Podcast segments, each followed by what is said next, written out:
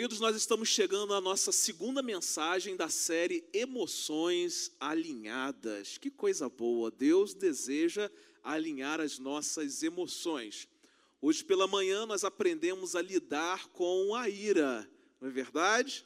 E agora à noite nós vamos falar um pouquinho sobre um assunto que talvez não seja tão comum para você, mas mesmo assim a gente vai dar as ferramentas necessárias para que, se em algum tempo da sua vida você atravessar esse momento difícil, você já vai saber o que fazer. Amém? Amém. Então, viva acima da ansiedade. Não tem ninguém ansioso aqui, não é verdade? Ninguém, ninguém ansioso aqui nessa noite. Mas mesmo assim, Deus vai ministrar ao nosso coração. Mesmo assim, Deus vai falar a nossa vida aqui nessa noite e nós vamos ter então ferramentas necessárias para que no momento em que nós estivermos ansiosos, nós vamos nos lembrar daquilo que Deus ministrou ao nosso coração nessa noite. Eu quero ler com vocês um texto que é um texto completo a respeito de ansiedade e como a gente pode viver acima da ansiedade. Mateus capítulo 6, são palavras de Jesus, Mateus capítulo 6, a partir do versículo 25. Eu vou ler do 25 ao 34. É um texto completo, irmãos. É um texto que nos ajuda a, a entender o que é ansiedade e como nós podemos viver acima da ansiedade. Diz assim o texto, palavras de Jesus: Portanto, eu lhes digo, não se preocupem com sua própria vida quanto ao que comer ou beber, nem com o seu próprio corpo quanto ao que vestir. Não é a vida mais importante que a comida e o corpo mais importante que a roupa? Observem as aves do céu. Não semeiam, nem colhem, nem armazenam em celeiros. Contudo, o Pai Celestial as alimenta. Não tem vocês muito mais valor do que elas? Quem de vocês, por mais que se preocupe, pode acrescentar uma hora que seja à sua vida? Por que vocês se preocupam com roupas? Vejam como crescem os lírios do campo. Eles não trabalham nem tecem. Contudo, eu lhes digo que nem Salomão, em todo o seu esplendor, vestiu-se como um deles. Se Deus veste assim a erva do campo, que hoje existe e amanhã é lançada ao fogo, não vestirá muito mais a vocês, homens de pequena fé. Portanto, não se preocupem dizendo: que vamos comer, ou que vamos beber, ou que vamos vestir, pois os pagãos é que correm atrás dessas coisas mas o Pai Celestial sabe que vocês precisam delas. Busquem, pois, em primeiro lugar, o reino de Deus e a sua justiça, e todas essas coisas lhes serão acrescentadas. Portanto, não se preocupem com o amanhã, pois o amanhã trará as suas próprias preocupações. Basta a cada dia o seu próprio mal. Eu estava fazendo uma pesquisa essa semana e, segundo a Organização Mundial da Saúde, o Brasil é o país mais ansioso do mundo. Cerca de 18,6 milhões de pessoas sofrem de ansiedade, o que coloca então o nosso país no primeiro lugar do ranking mundial. Agora preste atenção: a pandemia do Covid-19 desencadeou um aumento de 25% na prevalência da ansiedade e da depressão no mundo todo. Com informações passadas pelos especialistas, a gente pode entender que o medo é o principal causador da ansiedade. Muitos ficam ansiosos pelo medo de pegar uma doença, outros têm medo da morte, Muitos se sentem ameaçados pelo medo da solidão, do desemprego, do abandono, enfim. A gente olha para esse mundo em que a gente vive e a gente vê que as pessoas estão tomadas pelo medo. Então não é de se assustar olhar todos esses números que nós estamos olhando aqui nessa noite. Por quê? Porque o nosso mundo é um mundo dominado pelo medo. Aliás, a estratégia do inimigo é produzir medo na vida das pessoas. É produzir medo. Porque ela sabe que se ela produzir medo na vida das pessoas, as pessoas vão se esquecer de alguém que ajuda a vencer o medo. Interessante é que, segundo a palavra de Deus, o medo ele não é apenas um sentimento, mas ele é um espírito que se opõe ao espírito de Deus. O apóstolo Paulo, escrevendo sua segunda carta ao jovem pastor Timóteo, lhe fez a seguinte declaração: Porque Deus não nos deu o espírito de temor, mas de fortaleza, de amor e de moderação. Preste atenção: Deus não deu nem a mim e nem a você o espírito de medo. Deus não deu a mim e a você o espírito de temor, mas qual foi o espírito que Deus nos deu? De fortaleza, de amor e de moderação. Como tudo na vida, a ansiedade ela também tem as suas consequências. Para aliviar o peso dos problemas, a gente vai ver que cada pessoa tem o seu refúgio. Alguns comem além da conta, outros gastam mais do que podem e outros se envolvem em alguns vícios. A ansiedade causa muitos males e um desses males principais é a preocupação. A preocupação excessiva. Porque é normal nós termos preocupações, mas nós não devemos viver preocupados. É diferente. Uma coisa é a gente ter uma preocupação, outra coisa é a gente viver constantemente preocupado. Quando vivemos preocupados, nós perdemos a motivação, os nossos sonhos parecem que nunca se realizarão, e o pior, nós deixamos de fazer a vontade de Deus para nos preocupar com as coisas dessa terra. E de acordo com esse texto que nós lemos no início dessa mensagem, o grande problema do ansioso é a incredulidade. Se nós estamos vivendo num tempo em que o mundo está lotado de gente ansiosa, estamos vivendo em um tempo onde o mundo está lotado de gente incrédula. A raiz da ansiedade é a falta de fé nas promessas de Deus. Porque a ansiedade é sobre algo que ainda nem aconteceu e que talvez nem vá acontecer. Mas as promessas de Deus são algo real para a nossa vida. E o que, que as preocupações fazem? Fazem com que a gente desconsidere as promessas de Deus.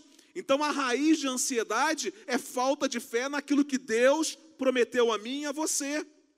A gente olha para esse texto aqui e a gente vê que pelo menos quatro vezes aqui Jesus disse aos seus discípulos para não andarem ansiosos. Por que, que ele disse isso? Primeiro, porque a ansiedade ela é incoerente. Olha o que, que diz o texto. Portanto, eu lhes digo: não se preocupem com sua própria vida quanto ao que comer ou beber, nem com o seu próprio corpo quanto ao que vestir. Não é a vida mais importante que a comida e o corpo mais importante que a roupa? Olha que incoerência. Foi Jesus quem planejou você, foi Jesus quem criou você. O organismo humano ele é bastante complexo, mas foi Deus quem nos formou.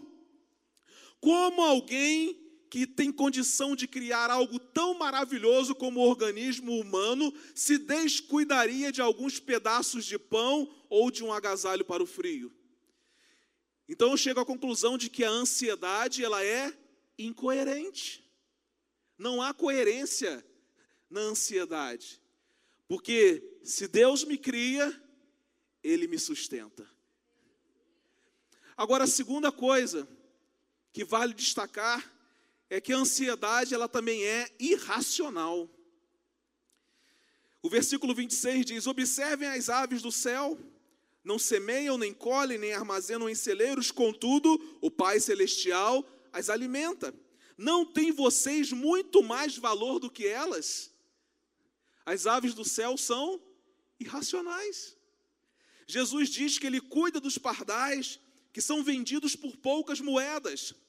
Será que ele que se importa com um ser tão pequeno, E se ainda olharmos para o preço, um preço tão insignificante, não cuidaria muito mais de nós, seres humanos, obra-prima da sua criação? Preste atenção, porque a ansiedade vai contra a razão espiritual. É irracional. O homem tem dificuldade com isso desde o começo. Porque Noé pregou durante 120 anos, os irracionais entraram na arca e os racionais ficaram do lado de fora. Então isso prova que a ansiedade ela é irracional. Porque se ele cuida de aves, não vai cuidar de mim? Agora, por que, que Jesus disse aos seus discípulos, pelo menos por quatro vezes, não fiquem ansiosos, por quê? Porque a ansiedade ela é ineficiente, não há eficácia na ansiedade. Olha o versículo de 27. Quem de vocês, por mais que se preocupe, pode acrescentar uma hora que seja a sua vida? Nesse verso aqui, Jesus nos chama a atenção, porque nós gastamos muito tempo com coisas que realmente nós não podemos resolver. Já parou para pensar nisso? Quanto tempo nós paramos para investir em algo que nós não podemos resolver? O que você não pode resolver, Deus pode. Então, se você não descansar os seus problemas nas mãos de Deus, vai ser um homem ou uma mulher ineficaz. Porque a ansiedade, ela é ineficiente. Ou seja, você investirá tempo para resolver um problema com boas intenções, mas sem chegar a resultado algum. Agora, observe alguns perigos causados pela ansiedade. O próprio texto nos apresenta. Esse texto é completo, irmãos. Alguns perigos causados pela ansiedade. Primeiro, a ansiedade te impede de desfrutar o que é mais importante.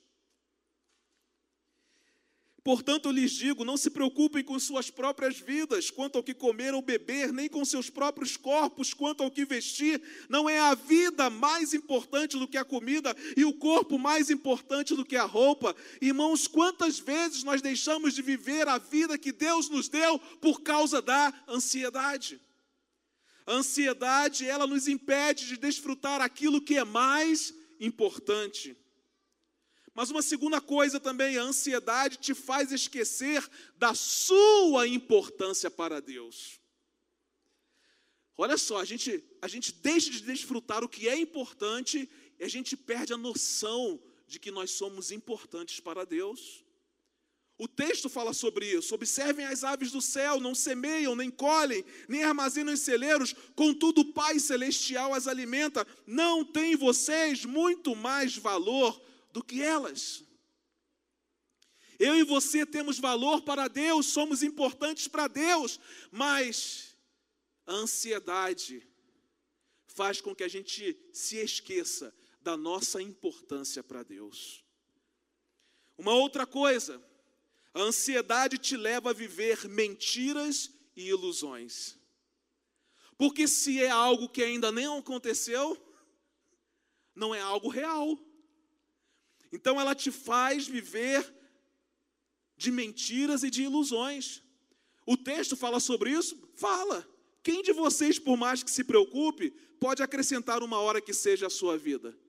De que, que adianta você ficar aí lutando, lutando, lutando para viver uma coisa que você não vai conseguir resolver? Isso é mentira, isso é ilusão. A ansiedade faz isso, faz você viver na mentira, faz você viver na ilusão. Uma outra consequência da ansiedade, a ansiedade te cega para as promessas de Deus. Você não consegue enxergar as promessas de Deus para a sua vida. Se Deus veste assim a erva do campo que hoje existe e amanhã é lançada no fogo, não vestirá muito mais a vocês, homens de pequena fé. Gente, a gente abre a Bíblia e vê tantas promessas de Deus para a nossa vida, mas a gente sempre gosta de ficar com o pior que o mundo oferece. Ansiedade faz isso. Faz a gente desconsiderar as promessas de Deus para a nossa vida. Uma outra consequência da ansiedade, a ansiedade transforma você no que você nunca deveria ser. Talvez você tenha chegado a um estágio que você olha para trás e fala assim: eu não deveria ter me transformado nessa pessoa que eu me transformei. Mas quando você vai analisar direitinho, você deixou-se ser dirigido pela ansiedade. E a ansiedade faz exatamente isso: transforma você no que você nunca deveria ser. Os versículos 31 e 32 dizem assim: Portanto, não se preocupem dizendo o que vamos comer, ou o que vamos beber, ou o que vamos vestir. Por quê, pastor? Porque os pagãos é quem correm atrás dessas coisas. Todas as vezes que nós nos deixamos dirigir pela ansiedade, tornamos-nos igual, iguais aos pagãos. Mas o Pai Celestial sabe que vocês precisam delas. A ansiedade destrói fisicamente. Ela consome a saúde física do indivíduo. A ansiedade destrói emocionalmente, aniquilando o caráter e levando a vários outros pecados. A ansiedade destrói espiritualmente, roubando a paz que Deus lhe dá. Enfim, a ansiedade destrói os nossos relacionamentos interpessoais. A ansiedade, na verdade, é um câncer na alma. Um câncer na alma. Já há um estudo dizendo que daqui a alguns anos, a ansiedade e a depressão, a gente já tem vivido isso, né? Vão tomar conta de toda a humanidade. Então, um percentual que hoje já é grande vai se tornar maior ainda. Mas preste atenção, Deus trouxe você aqui nessa noite para alinhar as suas emoções. Você não veio aqui porque não tinha outra coisa para fazer. Deus trouxe você aqui. E nós vivemos nesse mundo que realmente deixa a gente ansioso. Vivemos nesse mundo que realmente conspira contra a paz, que excede todo o entendimento, esse mundo que conspira contra a alegria. Então nós vamos ser motivados a viver debaixo da ansiedade todos os dias da nossa vida. Mas Deus nos trouxe aqui para dizer que Ele deseja que nós vivamos acima da ansiedade. Quem vai se dobrar diante de nós é ansiedade, não somos nós quem vamos nos dobrar diante dela. A boa notícia é essa: é que você pode viver acima da ansiedade. Eu disse para vocês que o texto é completo. E Jesus ele dá a receita para alinhar as emoções e viver acima da ansiedade. Eu duvido você me dizer de alguém que sofre de ansiedade e é feliz. De alguém que tem distúrbio de ansiedade e é feliz. De alguém que vive ansioso o tempo todo e ainda assim diz que é feliz. Irmãos, infelizmente, há muitas pessoas que, ao invés de estarem vivendo, estão apenas sobrevivendo. E aí, quando você pergunta, ei, está tudo bem? Vamos levando. Levando o quê? Está levando a ansiedade, né? Levando o quê? Mas Jesus nos dá uma boa notícia as nossas emoções podem ser alinhadas. E nós podemos viver acima desse mal chamado ansiedade. Nós podemos viver acima disso. Agora, depende do Senhor? Não, depende de cada um de nós, das decisões que nós tomamos, de colocarmos em prática aquilo que nós aprendemos com a Sua palavra. E quais são as lições então que nós podemos aprender com Jesus, olhando para esse texto? Vamos lá, a primeira lição que eu aprendo é essa: para viver acima da ansiedade. Primeira coisa, aplique fé nas promessas de Deus. Quando a ansiedade começar a dar indícios de que vai invadir a sua vida, você dê à ansiedade indícios de que as promessas do Senhor são muito melhores do que ela. Você precisa aplicar fé nas promessas de Deus, acreditar que aquilo que Deus fala através da Sua palavra vai se cumprir. O versículo 30: Se Deus veste assim a erva do campo que hoje existe e amanhã é lançada ao fogo, não vestirá muito mais a vocês, homens de pequena fé.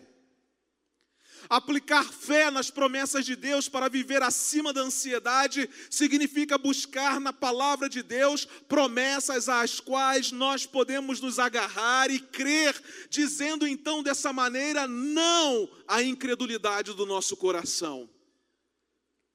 Eu poderia ficar aqui repetindo muitas e muitas promessas da palavra de Deus para você. E quantas promessas, não é? Quantas promessas de Deus. Mas nós temos uma tendência muito grande em aplicar fé nos problemas e descrença em Deus. Acreditamos nos problemas, mas não acreditamos em Deus. Acreditamos naquilo que nem aconteceu ainda, mas não acreditamos em Deus, não confiamos em Deus, não aplicamos fé à Sua palavra. E todas as vezes que eu leio a carta aos Hebreus, eu me sinto constrangido, porque lá no capítulo 11, no versículo 6, ele escreve assim: sem fé é impossível agradar a Deus.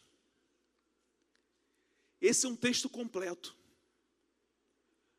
Porque eu posso tocar, cantar, orar, entregar meu dízimo, minha oferta. Eu posso jejuar, eu posso ter uma célula na minha casa, eu posso fazer tanta coisa. E vem o escritor da carta aos Hebreus e diz assim: sem fé é impossível agradar a Deus. Achamos que estamos agradando a Deus por aquilo que fazemos. Achamos que estamos agradando a Deus porque temos a capacidade de realizar coisas. Não, a gente só consegue agradar a Deus se aplicarmos fé. Se tivermos fé em Deus, é isso que agrada o coração de Deus. Deus se agrada em saber que Ele é todo-poderoso e que pode fazer algo extraordinário e sobrenatural em nós.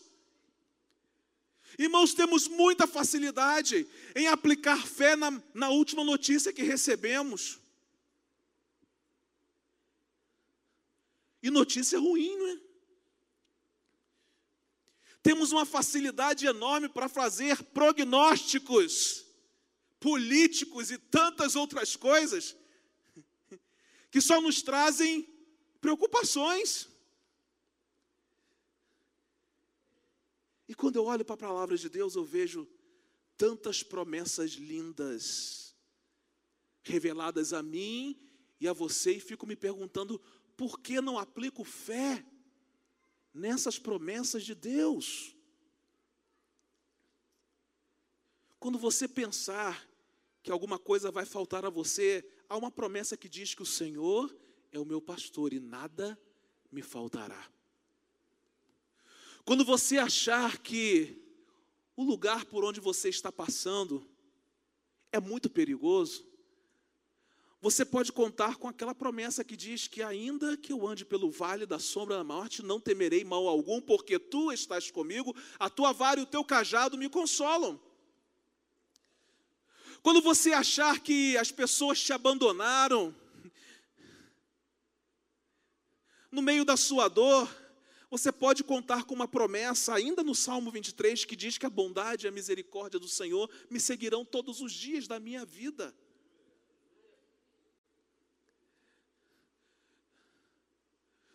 Quando seus dias forem difíceis demais, você pode se lembrar que Deus é o meu refúgio e a minha fortaleza, o socorro bem presente na hora da tribulação. Ele é aquele que guarda a minha entrada e a minha saída desde agora e para sempre. Mil cairão ao meu lado, dez mil à minha direita, mas eu não serei atingido. Irmãos, quantas promessas eu poderia ficar aqui passando a noite inteira citando para você as promessas de Deus, mas o problema não é citar as promessas de Deus, o problema não é você ter uma Bíblia na mão, o problema é se você aplica fé ou não nessas promessas. E a ansiedade te leva a ficar emburrado, não é verdade?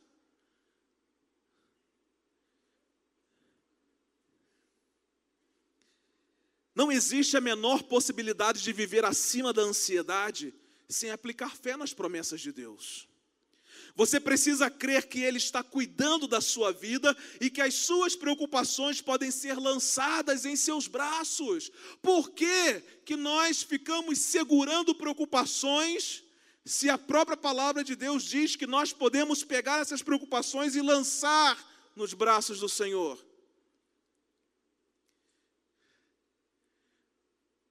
Deus é o maior interessado em fazê-lo viver acima de toda ansiedade. Porque enquanto você for ansioso, você vai continuar duvidando de Deus. Então, o maior interessado em vê-lo viver acima dessa ansiedade é o próprio Deus. Mas olhando para esse texto maravilhoso, eu aprendo uma segunda lição preciosa. Para viver acima da ansiedade, aprenda a depender de Deus. Difícil? muito.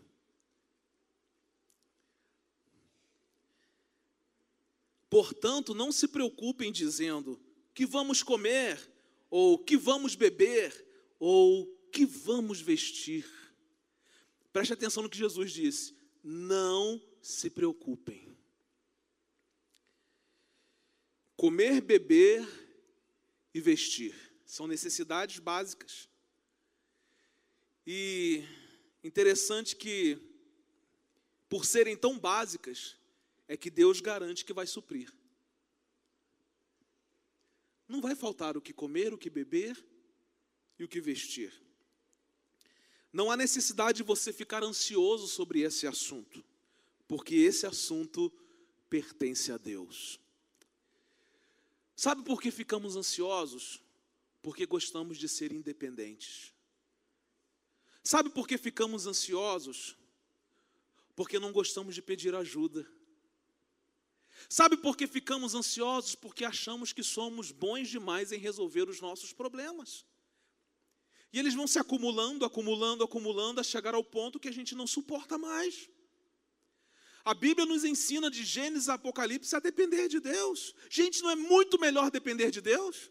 Não é muito melhor deitar a cabeça no travesseiro e saber que Deus está trabalhando por você? Aliás, Deus trabalha em todo o tempo. Não é muito melhor? Por que, que eu tenho que deitar a minha cabeça no travesseiro e me preocupar com aquilo que Deus falou que eu não preciso me preocupar, porque Ele está cuidando? Ele está cuidando de tudo. Entenda uma coisa: há coisas que de fato precisam da nossa maior atenção. Porque você pode dizer assim, ah, pastor, então não tem que ter prudência com relação. Tem que ter prudência.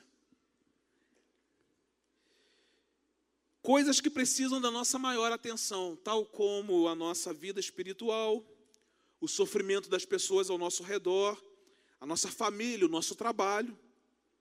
Mas mesmo assim, nós não precisamos ficar ansiosos com essas coisas.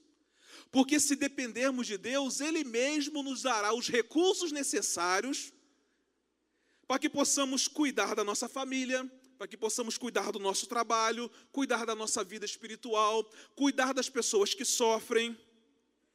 O que precisamos, na verdade, é aprender a depender de Deus. E eu gosto de dizer que todo ser humano já nasce com chip danificado de fábrica, e, uma, e um desses defeitos de fábrica que nós temos é esse, desejo por independência. Quando é muito mais fácil e muito melhor ser dependente. Hoje nós vivemos uma realidade muito diferente. Antigamente o rapaz queria casar logo cedo, não é verdade? Se o camarada tivesse uns 25 anos e não fosse casado antigamente, ele já estava solteirão. Hoje, ninguém quer casar cedo mais. Tem homens que já trabalham há muitos anos, têm lá os seus trinta e tantos anos, quase 40 anos, e vivem dentro da casa dos pais. Estou olhando, estou olhando, Vitor. Né? Sabe por quê? Porque para ele é muito mais tranquilo ele faz o que ele quer com o dinheiro dele, os pais não lhe cobram responsabilidade nenhuma dentro de casa, porque para ele é mais fácil ser o quê? Dependente. Esse é o lado ruim da dependência, tá? Qual é o lado bom da dependência? É depender de Deus. Porque Ele é um Pai tão extraordinário que Ele sabe fazer a gente ser dependente como a gente deve ser dependente. Porque às vezes a gente quer ser um dependente espertinho com o Senhor. E o Senhor coloca a gente no nosso devido lugar. Mas eu vou dizer para vocês: é muito melhor ser dependente de Deus do que independente dele. Alguém disse uma frase, eu anotei, e ela me acompanha em muitas mensagens, e é essa frase aí: Você não pode soltar a âncora e velejar ao mesmo tempo. Ou você solta a âncora, ou você veleja não dá para fazer as duas coisas ao mesmo tempo. O que que isso tem a ver com dependência, pastor? Ou você crê, depende e vive, ou você controla, se preocupa e morre. Ou você crê, depende e vive, ou você controla, se preocupa e morre. Fala isso para um codependente impositivo.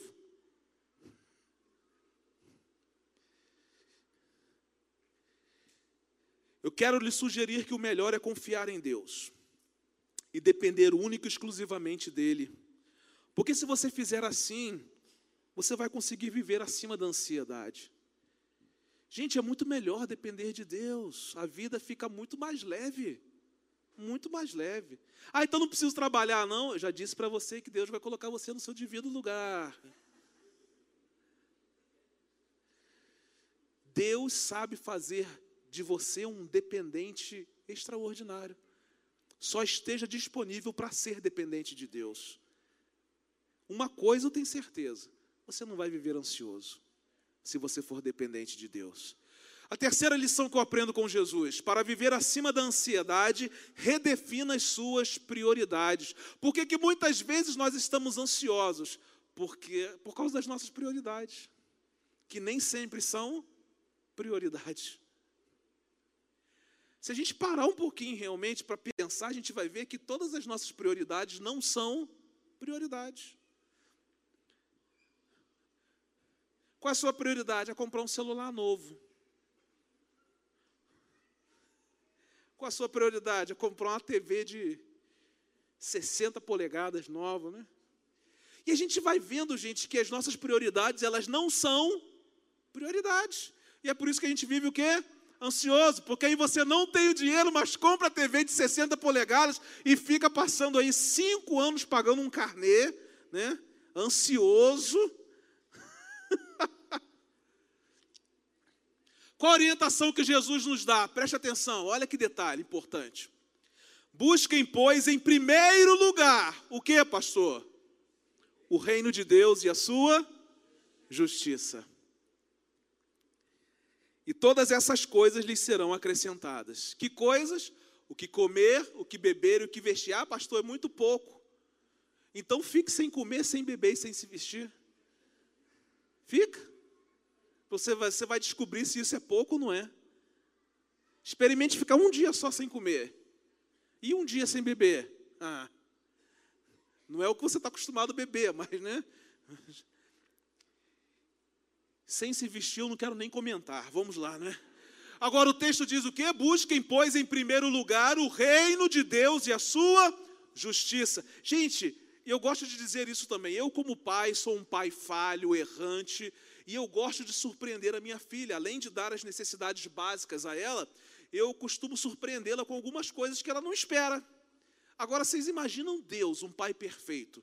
Além de nos dar o que é básico, o que comer, o que beber, o que vestir, Ele ama nos surpreender. Aí eu pergunto, por que você tem que ficar ansioso se você tem um pai que pode te surpreender o tempo todo?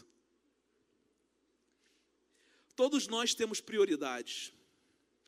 Você não precisa ser cristão para ter prioridades, basta ser um ser humano. Então, se você é um ser humano e está aqui, eu vou dizer que você tem prioridades. Você é um ser humano como qualquer outro.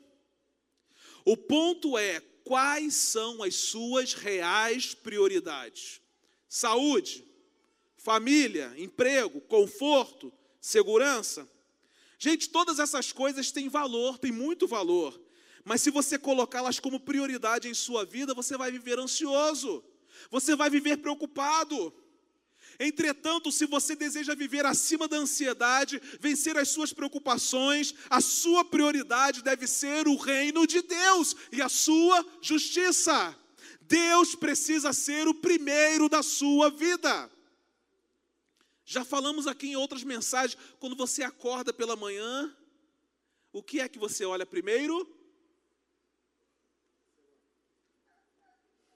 Nem precisa responder, né?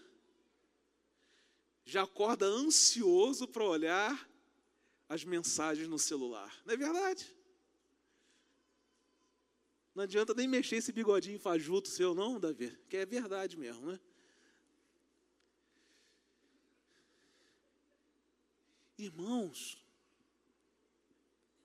quando é que Deus vai ser o primeiro da nossa vida de verdade?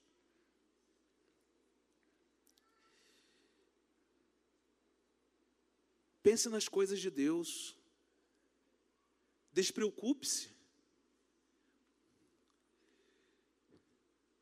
Cara, viva livre e leve. Deus sabe o que é melhor para você.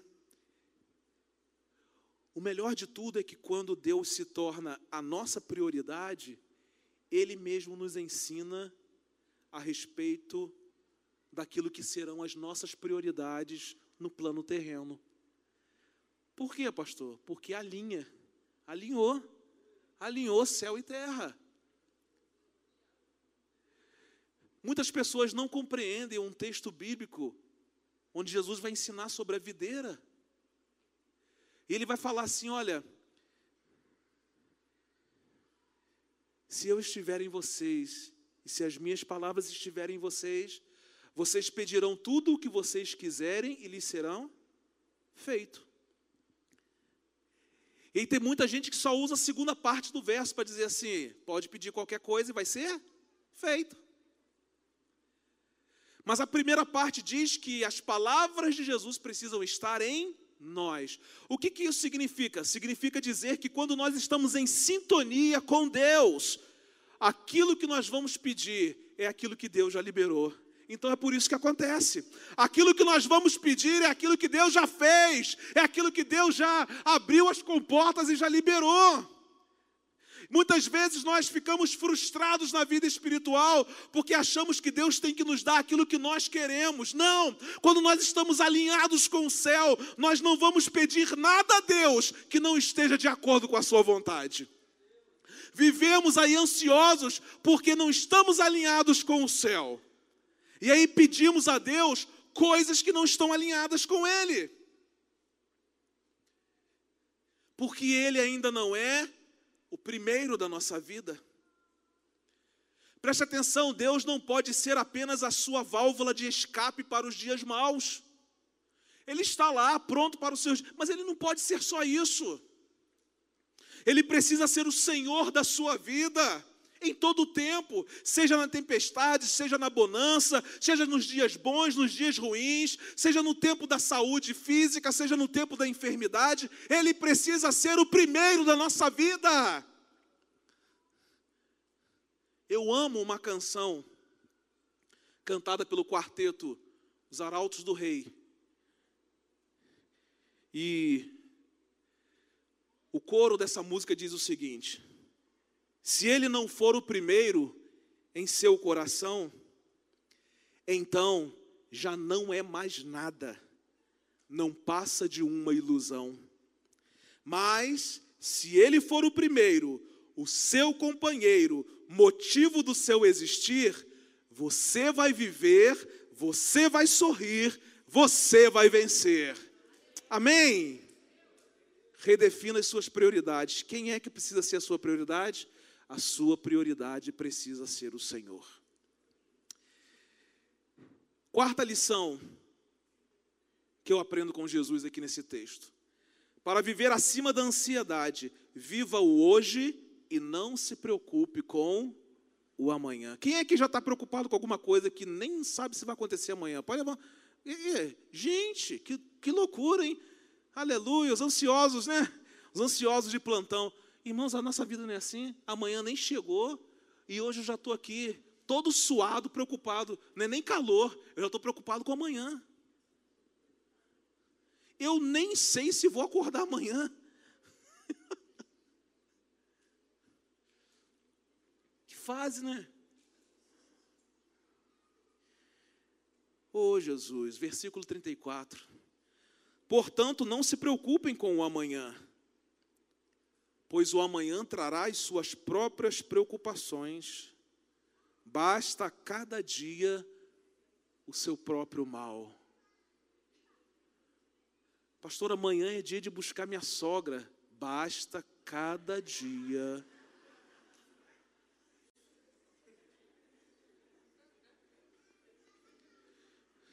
Meu cunhado vai me visitar amanhã. Basta cada dia.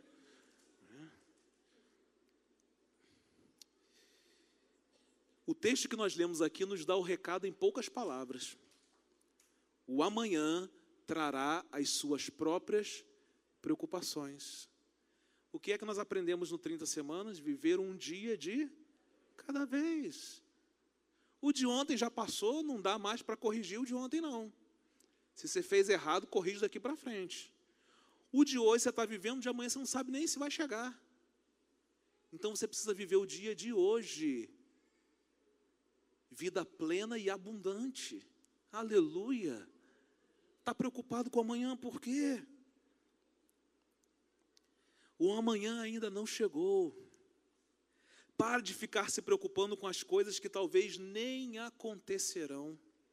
Estava lendo um livro e o autor do livro disse o seguinte: Sou um homem velho, conheci muitos problemas, mas a maior parte deles nunca aconteceu. Prestou atenção nisso? Sou um homem velho, Conheci muitos problemas, mas a maior parte deles nunca aconteceu. Sofremos por problemas que nunca vão acontecer. Deus te dá graça e força para viver o hoje. Deus não te dá graça e força para viver amanhã. Você não chegou amanhã ainda? O aqui e o agora. Deus trabalha no dia de hoje, irmãos. Por isso que até com relação à salvação, ele fala que é hoje. Ele fala, ó, se hoje você ouvir a minha voz, não endureça o seu coração. Para Deus, o tempo é hoje. A graça de Deus para amanhã só vai chegar amanhã. As misericórdias do Senhor, que são renovadas todos os dias, as de amanhã só serão renovadas amanhã. Então, viva bem com o Senhor hoje e prepare-se para viver bem com o Senhor amanhã. Mas aproveite o dia de hoje, cara. A gente não diz isso no aniversário das pessoas, aproveite o seu dia. Gente, a gente precisa aprender a aproveitar o nosso dia. Deixa eu perguntar uma coisa para você: seu dia hoje valeu a pena? Não precisa me responder. Ah, pastor, calor louco, calor não, não estou perguntando, eu estou perguntando se o seu dia hoje valeu a pena. Irmãos, Deus nos deu uma vida linda, nós precisamos aprender a aproveitar o nosso dia. Lembre-se de uma coisa muito importante: não seja escravo do seu passado, vivendo em função do sucesso de ontem. Viva o dia de hoje com os pés no chão, com o coração cheio de sonhos e com a fé alimentada em Deus e com a certeza de uma vida livre da tirania da ansiedade. É isso que Deus quer. É o dia de hoje, irmãos. O dia de hoje cheio de sonhos, mas é o dia de hoje. Cheio de fé e expectativa, mas é o dia de hoje. Certo de uma coisa, a ansiedade não vai me dominar. Deus é o maior interessado em que você viva acima da ansiedade. Por quê, pastor? Porque a ansiedade o afasta de Deus. e o faz duvidar do seu poder para libertar, para curar, para restaurar e para salvar. O sábio deixou um conselho simples, profundo e muito importante. Afaste do coração a ansiedade. Afaste.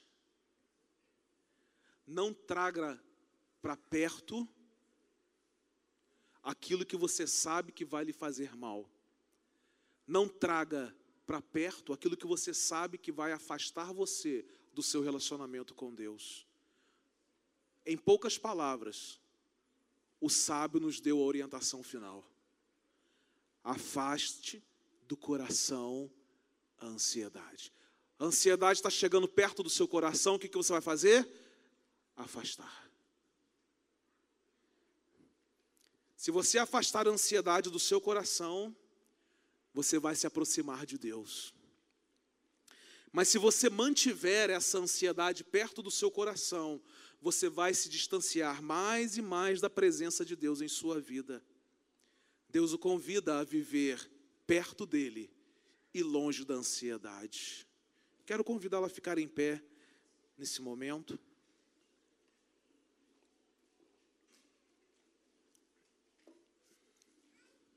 Hoje é o dia que Deus está nos dando a oportunidade de dar um basta na ansiedade. Ou pelo menos começar um processo em que essa ansiedade vai embora da nossa vida. E o que é que nós aprendemos com Jesus? Ninguém melhor do que Jesus para nos ensinar. Aprendemos o seguinte: para viver acima da ansiedade, aplique fé nas promessas de Deus. Aprenda a depender de Deus. Redefina as suas prioridades. Viva hoje e não se preocupe com amanhã. Deus nos ama de forma incondicional. A gente pode crer nisso ou não, mas Ele nos ama de forma incondicional. Não importa quem você seja, não importa o que você faça, Deus o ama. E Deus o convida a viver acima da ansiedade, desfrutando do seu cuidado, desfrutando da sua proteção, da sua provisão. Então entregue a sua vida para Jesus e tome posse da promessa que a palavra de Deus lhe faz. E é o último versículo que eu quero ler com vocês aqui nessa noite. 1 Pedro, capítulo 5, versículos 6 e 7. Portanto, humilhem-se diante de Deus. Não há uma honra maior para um ser humano do que humilhar-se diante de Deus. A mão de Deus é forte e está sobre vocês.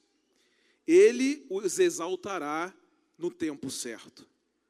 Preste atenção. Vivam livres de preocupação, onde? Na presença de Deus. Vivam livres de preocupação na presença de Deus. Por quê, pastor? Porque Ele toma conta de vocês. O grito do seu coração nessa noite talvez seja esse: Senhor, aquieta minha alma. Preciso ouvir a tua voz. Me chama para perto, Senhor, porque só assim eu não vou me sentir só. Se eu cair, a tua mão me levantará. Se eu chorar, toda lágrima você enxugará. Então vem, Senhor, aquieta minha alma e faz o meu coração ouvir a tua voz. Vamos adorar ao Senhor.